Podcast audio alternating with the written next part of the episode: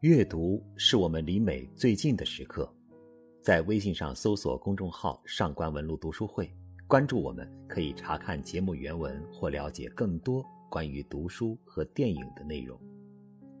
各位好，我是上官文录读书会的主播郭杰。二零二零年四月一日，飞机是上午十点的，从普吉岛机场飞曼谷转南航的三零八二。入境广州，虽然到曼谷四个小时的时间足够用，但还是有些不踏实。没睡多久，就起来检查行李和物品，丢三落四的习惯在国外真不敢。检查了所有物品，再查一遍我的设备包，一米多高、八十公分宽的器材包，所有的格子都塞得满满的，半个身家都在这里。去年文化行业不景气，亏得底儿朝天，拍东西买的设备也没舍得变卖，总觉得还能自己做点啥。各种器材加一起足有四十多斤，摄影师普遍腰不好，看来是有原因的。虽然泰国已经入夏，但是因为防范新冠病毒，还是听从了朋友建议，包裹得很严实。反正到机场就有很大的冷气。原本买了两套薄膜雨衣，但是太热，不止出汗，感觉体温都上去了，所以只带一件最薄的备用。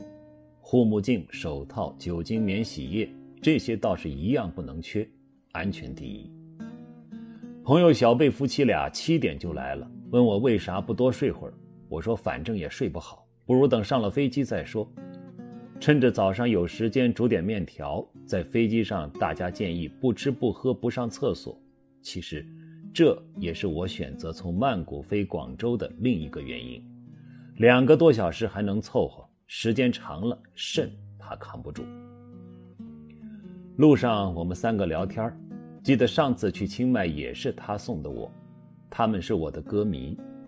小贝随嘴打趣儿，因为我的代表作叫《七天七世纪》。所以说回国要隔离十四天，简直是两个七世纪。小贝的反应让我一愣，于是不靠谱的想起七年前在朋友的生日上喝酒跟人打架的事儿。对方几个年轻气盛的小伙子把我打的知道了什么叫死亡的气息。后来对方判了刑，我虽然是受害方，但也还了手，于是也给了我十四天治安处罚。因为我伤重手术需要保外就医，一年内没有违法犯规的事儿也就取消了。该还了，同样还是十四天，在劫难逃。哈哈哈，说这我自己都笑了，有点心悸的笑。很快到了机场，路边的店铺都已关门歇业，摊位上遮着黑色的防晒网，机场外面几乎没有人。这种情况和来的时候反差巨大，心里不由得有点紧张。航空公司近期取消的航班很多，如果赶不上，就得半个月后才有回国的机票，而普吉岛十天后就将关闭机场。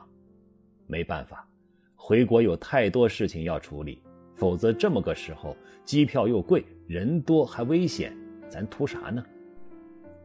按照中英文提示，我很快找到了泰国国航的柜台。服务人员看着我嘀咕什么，听不懂，但是预感不太好。果然，一位女领导过来通知我，航班取消了。用不用这么扯？我把订票信息给她看，告诉她我下午要飞中国的广州。凑巧这时候，一位泰国的朋友也来送机，认出了我，帮忙去交涉。煎熬般的一个小时后，女领导过来说，已经协调好一架飞机，十二点十五飞曼谷，终于能踏实点了。这种感觉就像坐了过山车后的心脏疼，不过也有点爽。接下来就非常顺利了，办完手续等着登机，一边给手机充电，一边想看看美女。很遗憾。候机楼里没什么人，连老外也都戴了口罩，彼此保持着安全距离。算了，还是闭目养神吧，睡回祖国去，睡着不饿，也不会想去洗手间，还能增强免疫力。转机的时候，我一路狂奔，直到看到了南航的标志，是真亲切。长长的几道弯排满了和我一样归心似箭的队伍，防护服千奇百怪，像是个主题大 party。我们是一群幸运的人。两个小时二十分钟，飞机要下降，广播通知大家填写海关检疫健康表格，便于快速管理和出关使用。空乘广播告诉大家不要动。等待检疫人员通知安排。后来知道，这些数据和机上体温检测应该是地面工作人员都分析好了的。飞机落地很平稳，但我的心还是颤了一下。舱门打开，广播念到名字的乘客开始下飞机。我右边的一家子下去了，一共二十个左右。我在想，这些是不是病毒携带者？我会不会也叫下去？去哪里隔离？医院还是酒店？大家都很安静，不像以前争着往外走。看过一些消息，办手续很复杂，谁也不知道外面等着你的是什么。